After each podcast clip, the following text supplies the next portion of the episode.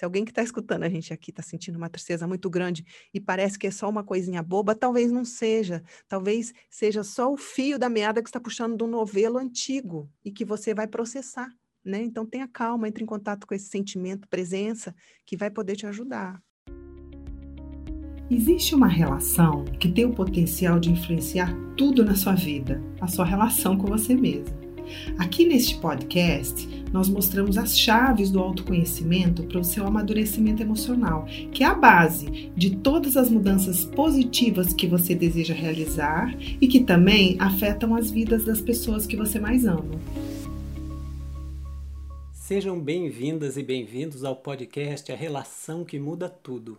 Aqui a gente traz dicas e conversas sobre como um processo de amadurecimento emocional pode transformar as nossas vidas. Eu sou Marcos Rocha. Eu sou a Paramita. E o tema de hoje é a tristeza. Recentemente, a Paramita gravou um vídeo que está lá no nosso YouTube, no Instagram, sobre por que a gente evita sentir a tristeza e a vulnerabilidade que ela traz e o impacto negativo que tem sobre as nossas vidas, a gente evitar sentir esse sentimento. E ela relacionou também essa dificuldade de lidar e de sentir com a tristeza com a dificuldade de sustentar a felicidade e o relaxamento. Então, hoje eu queria aprofundar esse tema. Paramita, você pode contar para a gente como foi que você chegou nesse estudo? Claro que posso. Primeiro de tudo, eu quero dizer que eu estou muito feliz. Tem muito, muito tempo que a gente não grava, né? A gente ficou um tempo aqui parado, inclusive o motivo é a tristeza, que eu já vou falar já já, né? São situações que eu passei que foram difíceis e eu tô de verdade bem feliz de voltar. E já quero começar agradecendo tantas pessoas que mandaram mensagens, né, perguntando onde que a gente estava, o que estava acontecendo, que estava sentindo nossa falta, nos incentivando, né? Então vamos lá, eu vou contar então o porquê que a gente que eu trouxe esse tema no vídeo e estamos trazendo aqui no podcast, porque vem de uma experiência minha, né? Não é da teoria de um livro apenas, mas uma experiência que eu vivi no começo da pandemia. Eu e o Nietzsche, que é o meu marido, né? Nós moramos juntos e a gente resolveu trazer para nossa casa um cachorrinho muito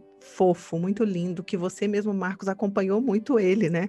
Toda reunião a gente pegava ele no colo, ele lambia a nossa cara e, né, e estava junto. Ele estava junto nas gravações dos podcasts, nos vídeos, ele estava sempre, né, meio que correndo embaixo dos pés da gente, ou a gente trancava, porque ele estava fazendo muita bagunça, né? Mas enfim, desde criança eu não tinha tido animais e me abri para isso. E foi muito maravilhoso. A gente se apaixonou por ele, estávamos fechados em casa o tempo todo só ali dentro e a gente criou um ambiente muito gostoso na nossa casa, de muita alegria de ter ele ali com a gente, né? Até que num certo momento ele começou a ter uns comportamentos muito estranhos, começou a cair muito, enfim, uma série de coisas que não, não, não era normal. E nós fomos descobrir então que ele estava com um problema neurológico muito sério. E ele foi entrando num processo muito difícil, né? Ele foi parando de andar, ele perdeu a visão, e aí ele sentia dor, e aí não dormia, e nós ficamos ali dois meses cuidando muito dele e eu fui entrando em contato com uma tristeza muito profunda dentro de mim. Não só eu, Nietzsche também, né? E isso abriu portas muito profundas que eu não imaginava que eu iria viver. Tanto que eu precisei parar de gravar de tão forte que foi para mim, né? Talvez quem nunca teve um animal vai falar, nossa, jura?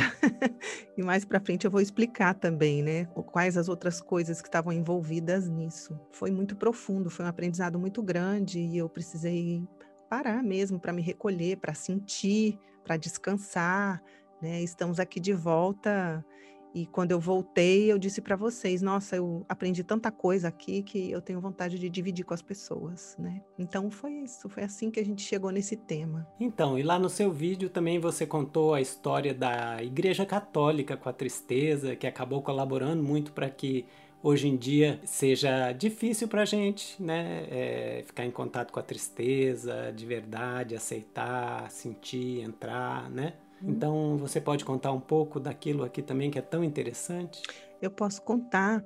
E eu vou dizer também por que, que eu fui estudar isso. né? Porque eu percebi quando eu me abri ali para sentir aquilo tudo, que tinha muita tristeza ainda guardada dentro de mim. E eu fiquei olhando para aquilo e disse: "Nossa, eu busco entrar em contato com meus sentimentos, mas eu não sabia que ainda tinha tanta coisa guardada dentro de mim, né?" E aí a Bel César, que tem lives muito lindas, ela me ajudou nesse momento, né? Eu conversei com ela e aí ela me sugeriu de assistir uma live dela a respeito da tristeza e ali ela trouxe umas informações que eu achei muito interessante, conectado com o que eu estava sentindo e com o trabalho que a gente traz aqui na IESH. E ela estava dizendo, nos estudos dela, que então no século IV a Igreja Católica colocou como um pecado capital a tristeza. Ela era um dos pecados capitais. Então era proibido sentir tristeza. Era pecado. Se alguém sentisse tristeza, essa pessoa ia para o inferno, porque ela estava pecando. E isso tudo foi por conta dos monges que estavam recolhidos e acabaram entrando em contato com sentimentos muito profundos, porque vai tirando toda a distração com o mundo lá fora, a gente vai entrando com essas camadas dentro, né? E eles não sabiam muito como lidar com aqueles sentimentos deles e eles instituíram isso. E aí mais ou menos uns 100 anos depois, pode ser que eu erre coisas aqui certas sobre a história, tá, gente? É, é, o sentido da coisa principal que eu quero trazer aqui. E aí, então, 100 anos depois, eles trocaram a tristeza pela apatia, porque também aquela apatia estava aparecendo e não tinha como segurar a tristeza, né? Uma hora ela vem para fora. Então, foi passado pra, como apatia, até que chegou um determinado momento, que foi inclusive junto com a chegada do capitalismo, que eles trocaram para preguiça. Esse pecado pecado capital, que é a preguiça, tem essa história até chegar lá. E quando eu vi ela falando aquilo, eu refleti, falei: nossa, que esquema bem montado para não sentir. Porque se é pecado, eu senti a tristeza, eu não estou conseguindo, então vamos para apatia. Não tem como, porque a apatia ela é, um, ela é um sintoma da depressão, que é um resultado da, repressão da tristeza, né? Então vamos fazer o seguinte, já que a gente não consegue segurar os sentimentos, vamos colocar força no amortecedor, na anestesia do sentimento. Então vamos dizer o seguinte, se você parar, você está pecando e vamos pôr todo mundo para trabalhar, construir todo o sistema e ao mesmo tempo não vai sentir, porque vai se distrair. E se você percebe, isso está muito arraigado no coletivo. A gente trabalha, trabalha, trabalha, trabalha e evita sentir. Se a gente para três horas da tarde para não fazer nada, a gente fica com vergonha, quase que parece que é errado parar. A gente precisa trabalhar um ano inteiro para se sentir merecedor de um mês de férias. Quase como que é um pedido de desculpa. Gente, não estou falando para a gente não fazer nada da vida, não é isso. Mas como foi bem montado um esquema para a gente não sentir. É, você está falando desse investimento na anestesia. Sim.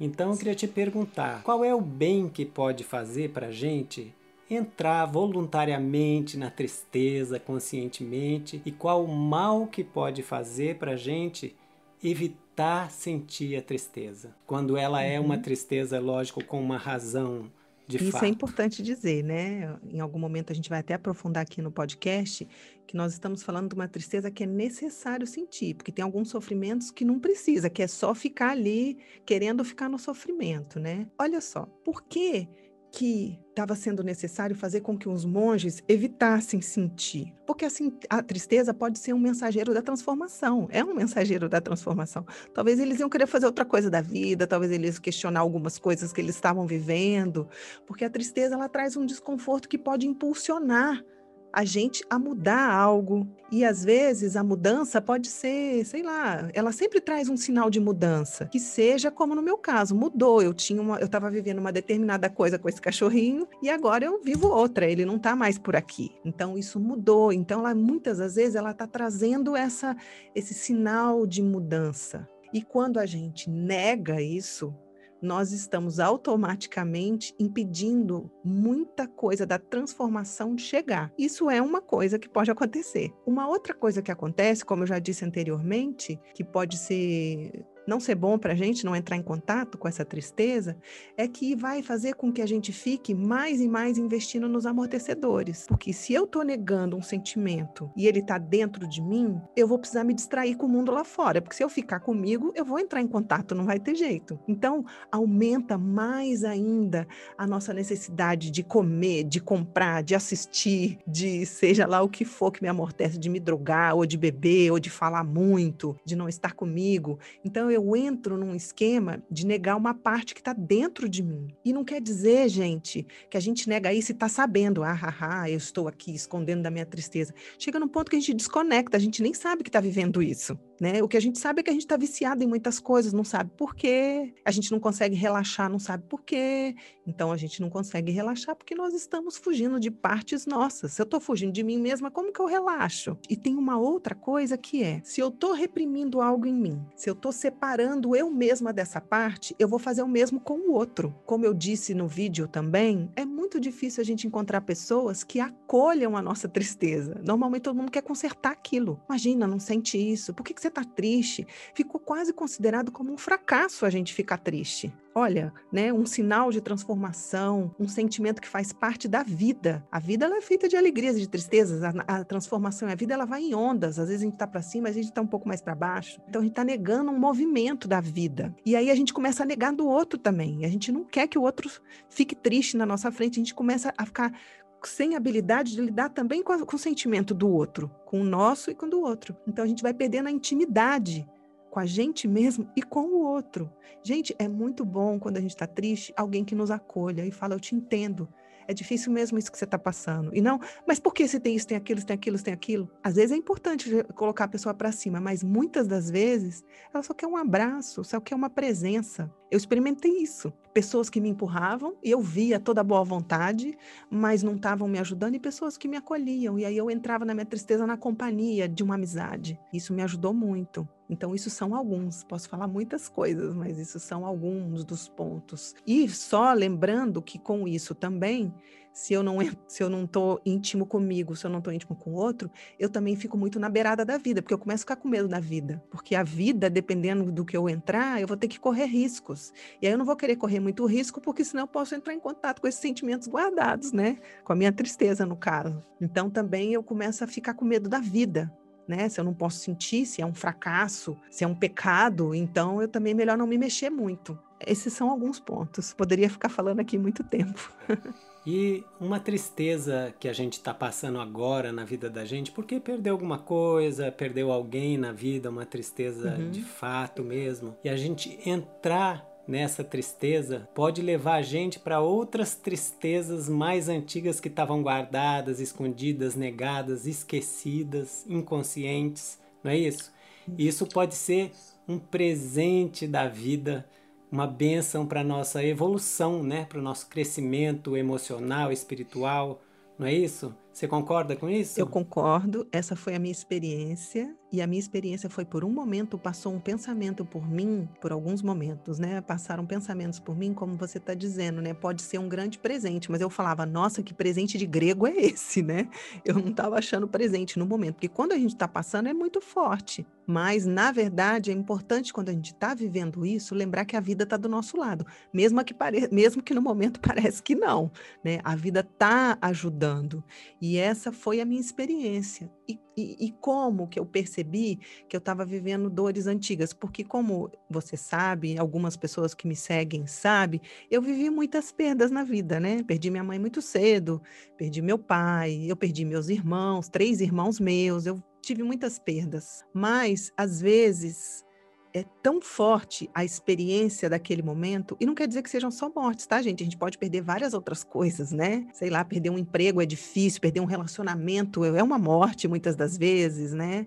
E aí, naquele momento, eu percebi, né, que, que o meu cachorrinho, que era tão fofo, que eu estava tão apaixonada, eu percebi que o grau da minha tristeza estava desproporcional. Eu estava triste demais. É claro que ele era uma razão para isso, mas eu percebi que eu estava vivendo situações como essas que eu descrevi aqui das minhas perdas, que em determinados momentos da minha vida era muito para mim. Eu não estava conseguindo digerir tudo. Então, inconscientemente, a gente guarda e digere o que a gente pode e tenta pegar os artifícios que a gente tem, como eu disse, alguns amortecedores, e às vezes precisa, para poder dar conta daquela lição que a vida está dando, que é muito profunda. E aí ficam essas coisas guardadas, porque, gente, o que fica guardado da gente, dentro da gente, ninguém vem tirar, não. É a gente que vai ter que fazer o trabalho mesmo. Não vai acontecer um milagre, ou vai vir um parceiro num cavalo branco e, né, eu vou casar e ser feliz para sempre e não sentir mais aquilo. Não, a gente vai ter que aprender a andar a cavalo, preciso dizer isso. A gente que vai precisar fazer isso, né? Então, isso pode acontecer quando tem essa desproporção, que como aconteceu comigo, que foi um baque que me paralisou, eu pude ver que eu estava entrando em tristezas muito antigas de perdas. Por isso que às vezes a pessoa que está ali com a gente, ela não entende né? Tinha uma pessoa que estava comigo e falava, gente, calma, é seu cachorro, peraí, o que, que é isso? E eu mesmo falava, nossa, tem uma coisa tão séria acontecendo, tanta gente morrendo de Covid, eu estou aqui nessa situação por causa de um cachorro, me senti envergonhada em algum momento, pecando, né? E depois eu fui compreendendo, não, eu dou todo o valor para o meu, pro meu sentimento, né? Porque eu, da relação que eu tinha com ele, e tem muita coisa aqui por trás que também está vindo à tona.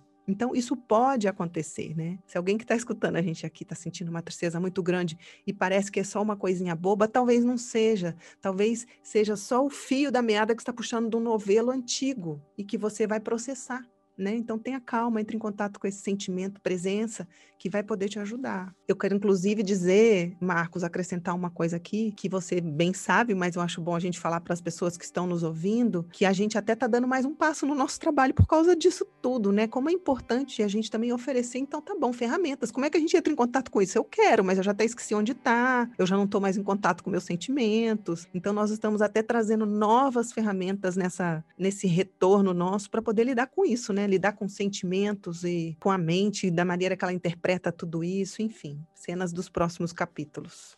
E esse esse mergulho, né, na tristeza, e eu quero reafirmar na tristeza quando é real mesmo, né, uhum. que é uhum. só esse o caso uhum. de mergulhar na tristeza. Né? Claro, né? claro. Que é mergulhar nessa tristeza para se curar e não para entrar na vítima e pegar a energia dos outros, não é isso, né? É uma cura de uma experiência. É isso mesmo.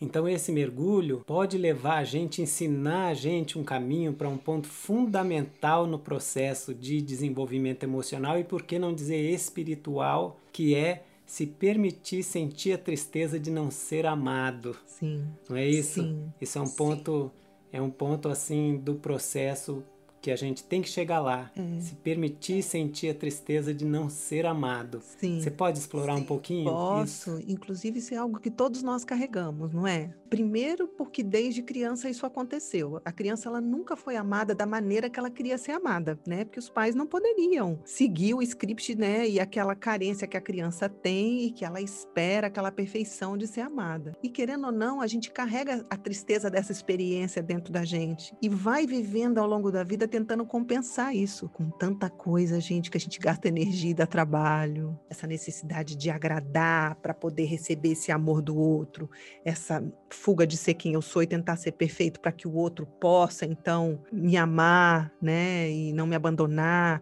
E o principal que a gente vê, né, nos relacionamentos amorosos, que a gente quer forçar o outro a nos amar. A gente quer que ele ame a gente da maneira que a gente quer e a gente está o tempo todo averiguando isso, né, e, e medindo tudo isso como um mecanismo do medo. É um controle com o mundo lá fora, o medo com vários artifícios para poder ganhar energia e o amor, entre aspas, do mundo lá fora, que se transforma em atenção, que se transforma em admiração, e isso se desdobra numa loucura coletiva nossa de ter que ter aquele corpo, de ter que ter aquele jeito, de ter. Olha bem, né? Como tá. Tudo isso para fugir de um sentimento. Como que você chama? Tristeza de de não ser amado. De não ser né? amado. Tudo para fugir dessa tristeza. E aí, como você está dizendo da real tristeza, isso se desdobra em vários outros sentimentos desnecessários, né? A gente vai criando várias frustrações por conta disso, porque simplesmente a gente não está conseguindo entrar e chorar essa tristeza. Ok, eu não vou ser amado do jeito que eu quero. Você sabe, eu estava atendendo uma pessoa essa semana, foi muito interessante. E ela estava dizendo assim para mim: Eu gosto dar cartão de dia dos namorados, meu namorado não gosta. Eu gosto de fazer jantarzinho, ele não gosta. E aí ela, uma super frustração, né? Esse sentimento de que não estava sendo amada, né? E aí a gente pôde ir estudando tudo isso na história dela. Lógico que isso viveu na história dela. O pai dela não foi o pai que ela achava que tinha que ser, igual dos amigos. A mãe não foi a mãe que ela achava que tinha que ser. Claro que o marido não vai ser do jeito que ela acha que tem que ser. Então é tudo muito antigo antigo. E aí ela foi aos poucos entrando nessa dor de não ter sido e ela também não ter sido do jeito que ela achou que ela deveria ser, que a gente tem tudo isso para fugir de uma dor. E aí ela foi entrando nessa dor, porque ela também assistiu o vídeo da tristeza e a gente foi trabalhando isso. Eu não falei nada no final, né, desse trabalho, ela olhou para mim e falou: "Nossa, eu juro que eu tô percebendo que meu marido me ama de várias outras maneiras, mas eu queria daquele jeito. Eu queria que ele me desse aquele cartãozinho. E ele disse: "Não é assim, eu não sou assim, eu não vou te dar esse cartãozinho", mas ele dá várias outras coisas para ela. Parece que tem todo um script e todo um controle do nosso medo para garantir que a gente não vai entrar nisso e vai ser feliz, inclusive a busca de todos esses símbolos do poder, o dinheiro, a beleza, o trabalho, para todo mundo gostar de mim, me amar, e eu não sentir essa tristeza de não estar tá incluído ou de ser abandonado, né? Isso que que a gente tem que cair na real e, e aceitar. Não existe unanimidade. Eu não serei amado por todos. Não, não tem jeito. Gente, vou dizer para vocês, não vai dar. Ixi, não vai dar. E, não inclusive, dar. eu não vou ser amado 100% por ninguém. Sim. Né? Sim, e nem é pessoal comigo. A gente não tem essa capacidade ainda. Estamos aqui nessa escola do amor aprendendo a amar. Estamos no meio da escola, não sabemos a tabuada inteira ainda, não tem condição, né? E isso é uma coisa da criança, né? Porque quando a gente chegou, a gente exigia esse amor 100%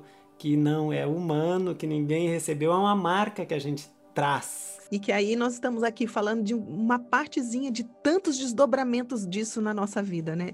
Olha, tudo para fugir desse sentimento da tristeza de não ser amado. E por isso que lá na pergunta eu te falei desse que é um ponto fundamental, fundamental. até na palavra, ele é o fundamento, né? Isso é um fundamento, a gente lá no comecinho da vida a gente nasce exigindo esse amor onipresente, onipotente que nenhum pai, nenhuma mãe pode dar isso fica marcado e a gente sai querendo obrigar todo mundo a amar a gente, né? Ou, né? Mesmo ah, tem muita gente que pode falar que assim, né? Não, eu não, eu não tô nem aí se uma pessoa não gosta de mim, né? Porque tem muitas pessoas que chegam nesse ponto, Isso. não tô nem aí. Mas alguém a gente quer que ame a gente sabe, quase que totalmente, e, e, e, sempre a gente chega nessa frustração de não estar tá sendo amado daquele jeito que a gente quer, ou aquele tanto que a gente quer, né? É, e aí, e, então. Mas na verdade isso isso está lançando a gente lá para esse para essa semente da vida, né, de querer, né, de, de exigir que os nossos pais, deuses, heróis, sejam esses né, é, supra-humanos que nos amem completamente. Né? Isso não existe não existe, né? Isso mesmo. A gente tem que cair nessa real. É, e Marcos, é importante dentro disso que você está falando, por isso que a gente passa a vida toda exigindo isso do outro para fugir do sentimento da tristeza que está por trás disso. É. E à medida que a gente vai dando conta dessa tristeza, a gente vai diminuindo a nossa dependência com o mundo lá fora. Porque a gente acredita que o mundo lá fora vai me trazer uma alegria, vai me trazer um preenchimento e eu não vou precisar sentir essa tristeza. Então eu, eu me torno uma dependente emocional. emocional. Aí a gente um dia vai fazer um podcast só sobre essa dependência. Escuta, você já falou um pouquinho ali atrás sobre a gente fugir, quando a gente foge dessa tristeza, e a gente pode fugir pelo caminho das compulsões, né? E começar a entrar nas compulsões. Mas eu queria te perguntar, então, é, até uma coisa que você falou no seu vídeo também, que evitar a tristeza, fugir da tristeza, pode levar a gente ou para as compulsões ou para depressão. Uhum. Você pode falar mais sobre isso? Posso. Tem essa coisa das compulsões, tem essa coisa dessa correria é, atrás dos símbolos de poder, né? À medida que a gente vai acumulando isso dentro da gente, essa tristeza ela pode se transformar numa depressão, porque a tristeza ela é uma onda forte, que dói, às vezes dói no peito, né? Dói fisicamente, é uma dor emocional, mas ela vai passar, ela vai passar. Muitas das vezes ela faz parte até da quebra de um apego, de uma, de uma relação, de uma situação, de uma pessoa, né? Então aquilo passa e a gente aprende e caminha. Quando eu nego, eu guardo uma. Aí, porque eu guardei uma, eu vou guardando outra. Aí eu vou guardando outros sentimentos juntos. E aí isso se transforma numa depressão, que não é uma onda que vai e volta. É uma coisa que estaciona. E aí eu perco uma esperança na vida, se torna um desânimo, tudo fica pesado, é arrastado. Por quê? Porque tem um acúmulo de coisas guardadas. Então esse peso fica dentro da gente. Às vezes a pessoa não conseguiu nem derramar uma lágrima para sair um pouquinho da tristezinha para fora, né? Ficou tudo ali. E tem muitas razões, né? Esses medos, tudo isso que nós estamos dizendo aqui. Não tem instrumentos para também aprender como lidar com isso. É desconfortável, é assustador. Muitas das vezes no entorno, por conta de tudo que nós estamos falando aqui, é considerado fracasso, é um erro. A pessoa tem que esconder mesmo, porque as pessoas vão puxá-la para sair. Então isso vai acumulando até que a pessoa ela não consegue fazer mais nada e desanimada de que ela possa um dia encontrar com a felicidade. Mas é claro que ela começa a desanimar porque não tem espaço, está tudo ocupado pela tristeza guardada. Então como é que a felicidade vai entrar lá? E aí acontece isso. Em alguns casos é lógico, tem que tomar remédio, tem que né? Porque ficou grande demais. E algumas pessoas, quando entram em contato com isso, têm pânico de tantas coisas guardadas lá dentro, né? Que esse é o principal que eu queria dizer. E queria dizer de novo, gente, nós vamos trazer instrumentos aí, a gente vai trazer essa parte do trabalho, tá? Como lidar com tudo isso também. Porque falar é fácil, né? Mas tá bom, como eu faço isso aí? Que são elas, né? Nós estamos aqui. Vou dar algumas sugestões hoje mesmo, né? Mas a gente vai aprofundando nisso, né? Trazendo isso para o nosso trabalho. A gente já falou um pouquinho sobre isso aqui, mas eu queria explorar um pouquinho mais a diferença que tem entre a gente entrar numa tristeza real, de um jeito consciente que possa enriquecer o nosso processo de evolução e a diferença entre isso e ficar apegado ao sofrimento, na vítima, sofrendo ali, chafurdando na lama. Qual que é a diferença? Sim, sim. Então, como eu estava dizendo, esse processo de entrar em contato com isso tem a ver com um processo de evolução, né? Então, voltando no meu caso, quando o meu cachorrinho começou a entrar nesse processo onde ele perdeu, parou de andar e ele começou a sofrer muito de questões fortes por causa do neurológico dele, por incrível que pareça, foi a mesma coisa que aconteceu com a, mãe, com a minha mãe antes de morrer. A minha mãe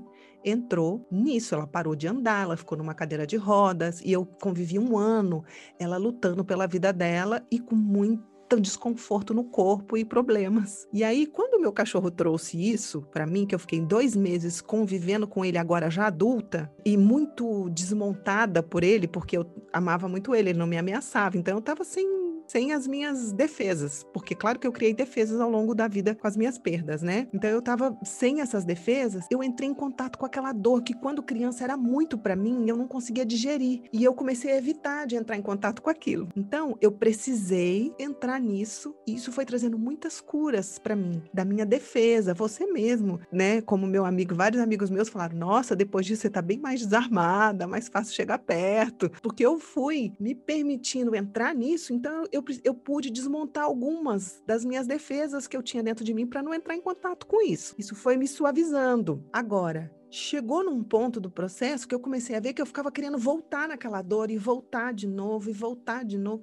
E aí eu vi que eu estava começando a me apegar na dor, porque isso pode acontecer também. E aí a gente ficar querendo ficar lá e não sair mais. É um fio da meada, né? A medida da coisa. Porque pode acontecer. Aí é uma dor já desnecessária, não está curando nada, só está pegando a ferida que está começando a fechar a casquinha e ficar Sabe quando a gente, sei lá, torceu, deu, teve uma torcicolo, aí tá curando, você fica toda hora checando se tá melhor? Deixa eu ver se melhorou, aí vai machucando tudo de novo?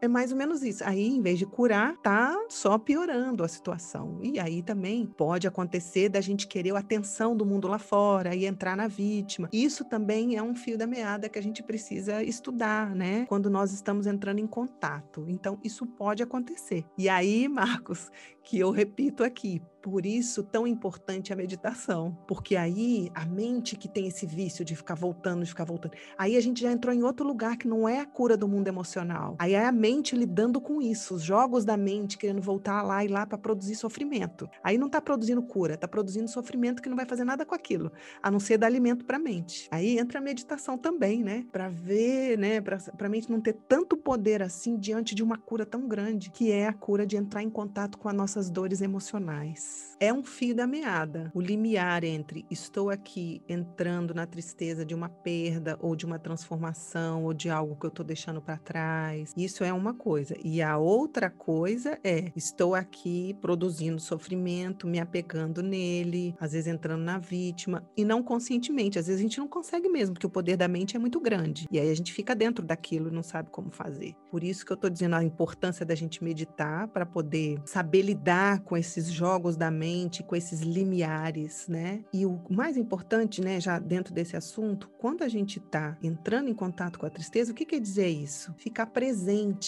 Não é na hora que ela chega tentar sair, tentar resolver, tentar consertar, tentar correr. É ficar na presença ali. Aí, talvez, quando a gente vai treinando essa presença, presença é fechar o olho, sentir, se precisar chorar, chorar, né? Entrar em contato com aquilo, ficar ali por um tempo, como eu disse, é uma onda que daqui a pouco passa, a gente respira, talvez depois volte de novo e a gente vai decantando e purificando isso, né? E aí, ali, se a gente está bem presente, a gente começa a entender, agora já está um pouco demais. Agora eu estou voltando lá demais, né? Então, você vai ver, né? A sua intuição vai estar tá ali também te guiando, porque nós estamos falando de uma evolução que acontece na vida. Entrar em contato com isso é evoluir. E tem muitas forças internas também ajudando para a gente entrar em contato com isso. Não é só que tem mil empecilhos. Tem forças que querem isso, que a gente seja inteiro, que a gente esteja, tenha coragem de encarar quem nós somos e integrar tudo que está dentro de nós, que está tudo que, que esteja separado. Então também tem forças ali nos impulsionando, nos ajudando. Estou falando aqui agora para as pessoas que estiverem nos ouvindo. Nós estamos numa grande transformação, o mundo todo, tudo que a gente está passando. Está todo mundo vivendo perdas, mudanças, transformações, tem muita coisa acontecendo. Então, nós estamos aqui dando esse recado, né? Então, nessas partidas, nessas perdas, nessas transformações, vem a tristeza, a gente lida com ela, mas tenha certeza que é para evolução e que tem forças impulsionando isso. Como eu disse lá em cima, a vida está do nosso lado. Por mais que pareça que às vezes, nossa senhora, desembrulhar esse abacaxi aqui mas lá dentro, lá dentro, tem uma coisa que traz um relaxamento maior, uma conexão maior com os outros, com a gente mesmo e com a vida. Então, você acha que não dá para a gente ser feliz e relaxado se a gente não topar sentir a tristeza necessária? Eu diria para você que eu acho isso. Claro que eu não tenho a verdade absoluta aqui comigo. Essa é a minha experiência. Porque, voltando ao que eu disse lá, como que eu vou relaxar se eu estou fugindo de mim? Como que a felicidade vai encontrar moradia em mim se eu tô cheia de tristeza guardada e que eu não consigo entrar em contato com ela? Então ela vai ocupando espaço, né? Então a felicidade ela visita a gente, mas é difícil sustentar. Não sei se você já percebeu, eu já percebi isso em mim assim, a gente tá feliz e tá tudo gostoso e tal. Aí pode ser que a gente vai dormir, a gente já acorda com uma tristezinha, uma angustiazinha. Tem sempre uma coisinha na espreita tentando entrar, porque dá muita angústia guardar tudo isso. É difícil sustentar porque tem essas coisas guardadas dentro da gente. Então, eu acredito que fica mais difícil mesmo sustentar a felicidade e o relaxamento com tudo isso guardado. E uma coisa que eu acho importante dizer aqui, não quer dizer assim, ah, então tá bom, então agora, hoje de tarde, eu vou começar a ficar triste porque eu tenho que resolver minhas tristezas todas. Não é assim. Você vai passando por um processo e vai como a gente disse, seja meditar, entrar em contato, fazer os seus trabalhos e a vida vai trazer situações. Quando você tiver com esses sentimentos, em vez de correr, experimenta, fica um pouco. É desconfortável, mas atrás desse desconforto vai ter uma liberação, como a gente disse no podcast da zona de conforto, né? A criança quando tá passando ali no canal vaginal para sair no parto, parece que tá piorando, mas depois vem vida, né? Vem uma outra coisa, vem uma liberação, liberdade mesmo, né? Dominei mais uma parte dentro de mim, que eu tava com medo de entrar, dominei. Eu lembrei daquele aquele jogo War. Lógico que não é uma guerra, tá, gente? Mas lembra o War, que você vai conquistando territórios dentro de nós mesmos, através da presença, do autoconhecimento, partes minhas que eu esqueci que eu não conheço mais. E a gente vai entrando e o, o espaço interno vai aumentando e a vida também vai ficando com mais espaço. Ok, Paramita. Eu acho que tá bom por hoje. Também acho. Espero que, né, que essas palavras nossas aqui possam de alguma forma contribuir para a felicidade, né, e para a inteireza de todos nós. Isso mesmo. Então, obrigado, Paramita. Obrigado, Marcos Rocha. Obrigado a todo mundo que estava aqui ouvindo a gente. Até uma próxima vez.